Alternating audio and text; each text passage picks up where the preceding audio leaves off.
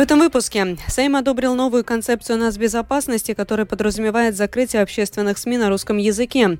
Парламент одобрил законопроект о повышении доступности паллиативной помощи. Миграция вернулась в центральную повестку дня политиков Европейского Союза. Теперь подробнее об этих и других событиях.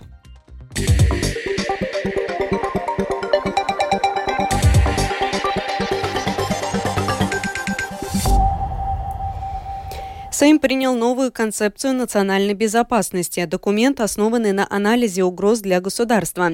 Ожесточенные дебаты вызвал один пункт концепции. Он гласит, что с 1 января 2026 года содержание общественных медиа должно быть только на латышском языке и языках, относящихся к культурному пространству Европы, а содержание на русском языке может остаться только в коммерческих СМИ. Совет по электронным СМИ и общественные медиа указали на важность качественного контента и на русском языке. Такого же мнения придерживаются придерживается новая министр культуры Агнеса Логина. Партнеры по коалиции также открыты к дискуссии об указанном в концепции сроке. Подробнее об этом в сюжете Михаила Никулкина. Концепция национальной безопасности – это документ, в котором определены основные стратегические принципы и приоритеты для предотвращения угрозы государству, которые нужно принимать во внимание при разработке новых планов в сфере нацбезопасности. В концепции угрозы рассматривались с учетом серьезного ухудшения международной ситуации после начала полномасштабного вторжения России в Украину. Один из разделов концепции о работе медиа. В центре дискуссии оказался пункт о том, что содержание общественных СМИ с 2026 года должно быть только на латышском латышском языке. Русский же останется только в коммерческих медиа. Это предложение было внесено прошлым правительством, когда отвечающим за медийную политику Министерством культуры руководил Наурис Пунтулыс из Национального объединения. Занявшая его место Агнеса Логина из прогрессивных в интервью латвийскому радио высказалась об идее критически.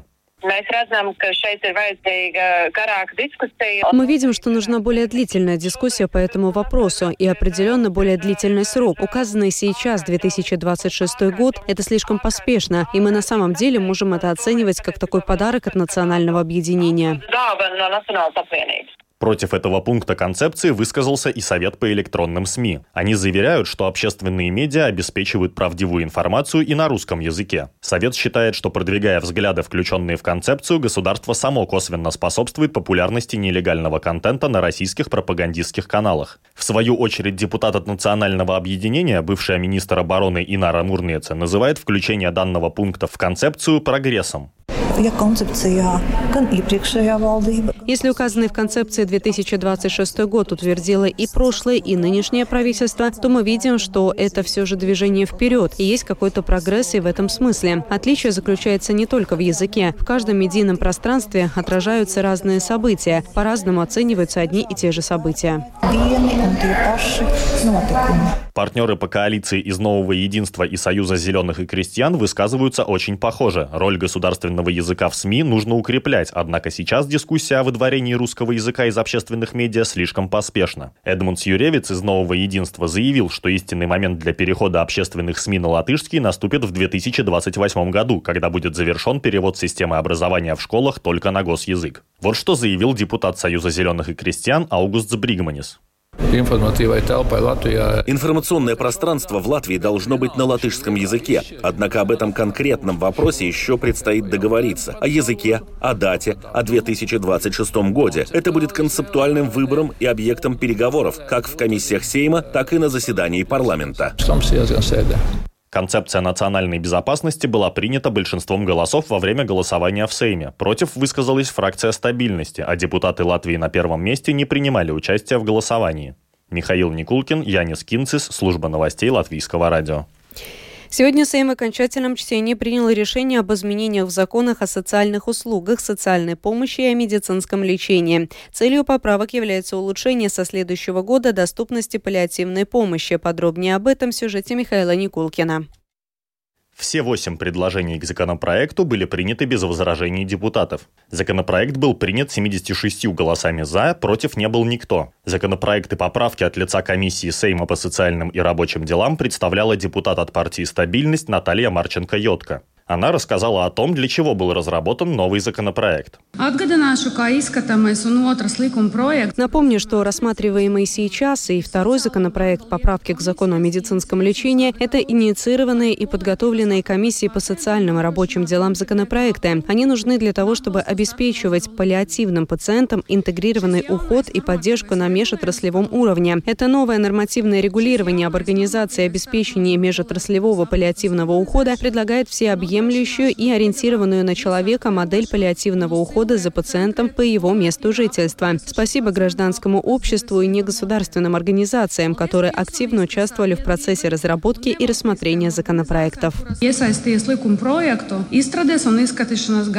Поправки к закону о социальных услугах и социальной помощи предусматривают, что государство в соответствии со средствами, выделенными в годовом бюджете, будет оказывать социальную помощь и психосоциальную реабилитацию тем, кому решением медицинского консилиума определена паллиативная помощь и у которых ожидаемая выживаемость составляет до 6 месяцев. Также было определено, что государство будет обеспечивать психосоциальную реабилитацию людям, проживающим с этим человеком в одном домохозяйстве. Наряду с поправками к закону о медицинском лечении более широко разъясняется паллиативная помощь помощь и ее важность. Согласно определению, приведенному в законопроекте, паллиативный уход – это междисциплинарный холистический уход за теми пациентами, чьи заболевания ограничивают длительность жизни и не поддаются радикальному лечению, с целью предотвратить или облегчить вызванные болезнью страдания, чтобы обеспечить по возможности высокое качество жизни пациента и поддержку его семье. Паллиативный уход включает в себя лечение и предотвращение вызванных болезнью симптомов, хосписный уход для людей с прогнозируемой продолжительностью жизни до 6 месяцев, психологическую, социальную и духовную духовную поддержку, а также поддержку близким пациента в период скорби после потери родственника. Михаил Никулкин, служба новостей Латвийского радио.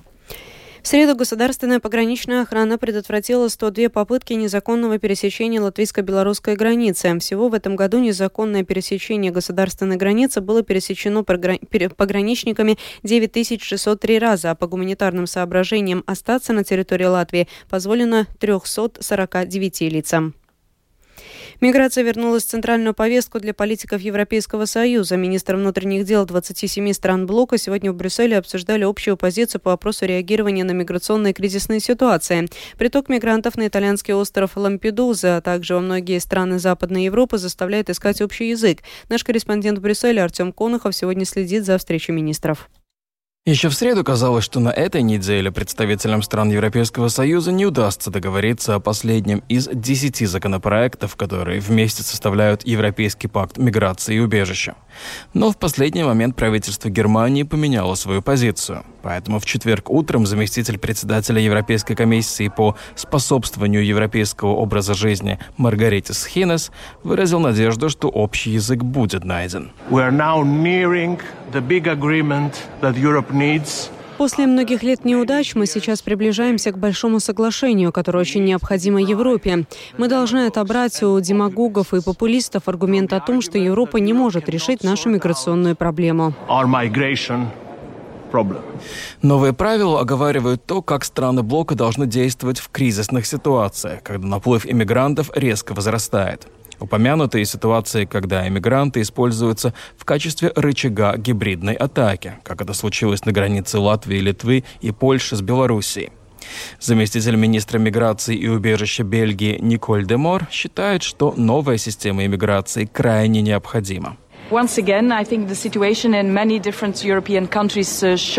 В очередной раз ситуация во многих европейских странах показывает, что реформа европейской политики в области миграции и убежища крайне необходима.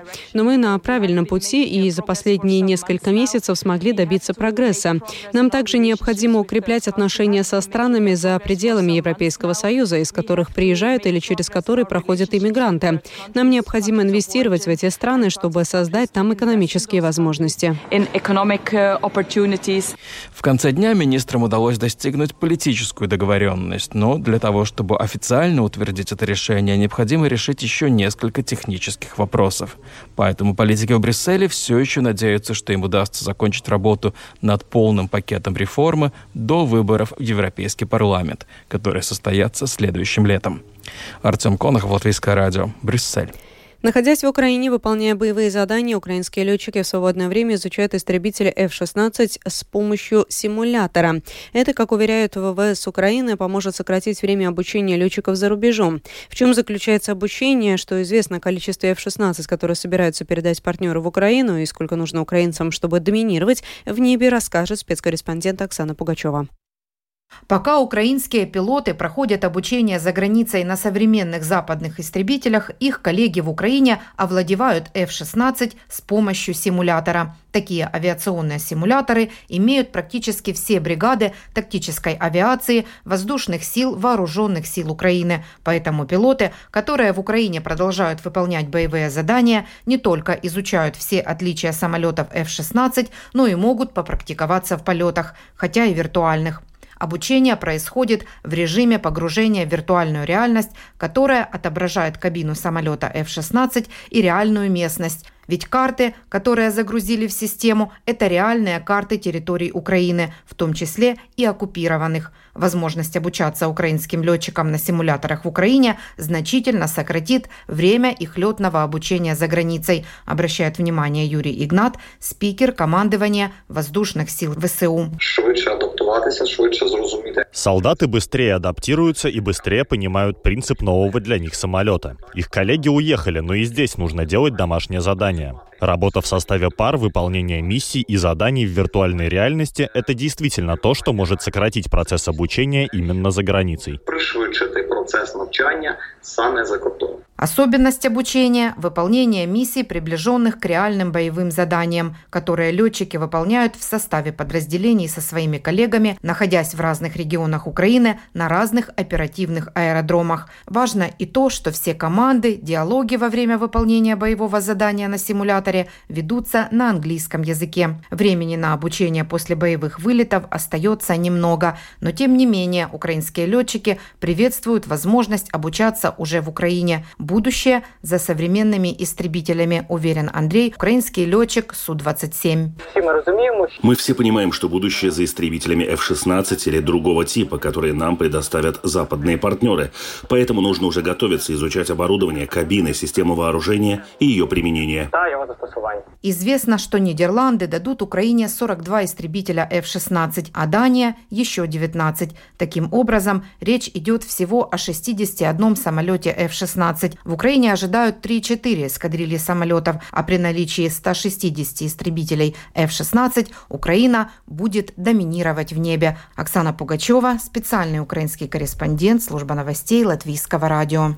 Находящийся с визитом в Германии президент Казахстана Касым Жамар Такаев заявил, что Казахстан будет соблюдать санкционный режим в отношении России. Он также заявил, что выступает за немедленное прекращение военных действий между Россией и Украиной и мирные переговоры на основании устава ООН. Президент непризнанного Нагорного Карабаха Самвел Шахраманян подписал указ о прекращении существования республики с 1 января 2024 года. Все органы власти и учреждения НКР, как следует из указа, должны быть распущены. Президент Франции Эммануэль Макрон предложил предоставить Корсике автономию в составе Французской республики. С таким заявлением он выступил перед парламентом этого острова. Как известно, сторонники независимости Корсики уже давно неуспешно пытаются добиться отделения от Франции. В прошлом году на острове произошла вспышка насилия после того, как во французской тюрьме был убит один из защитников независимости Корсики. Он отбывал срок за убийство. Это заставило Париж начать более активный диалог об особом статусе острова le statu quo serait notre échec à tous. Pour ancrer pleinement la Corse. Сохранение нынешнего статус-кво было бы проигрышем для нас всех. Для того, чтобы полноценно включить Корсику в состав нашей республики и признать ее уникальность, ее характер Средиземноморского острова, ее отношения с миром, а также ее особое место и роль, мы должны включить Корсику в нашу Конституцию. L'entrée de la Corse dans notre Constitution.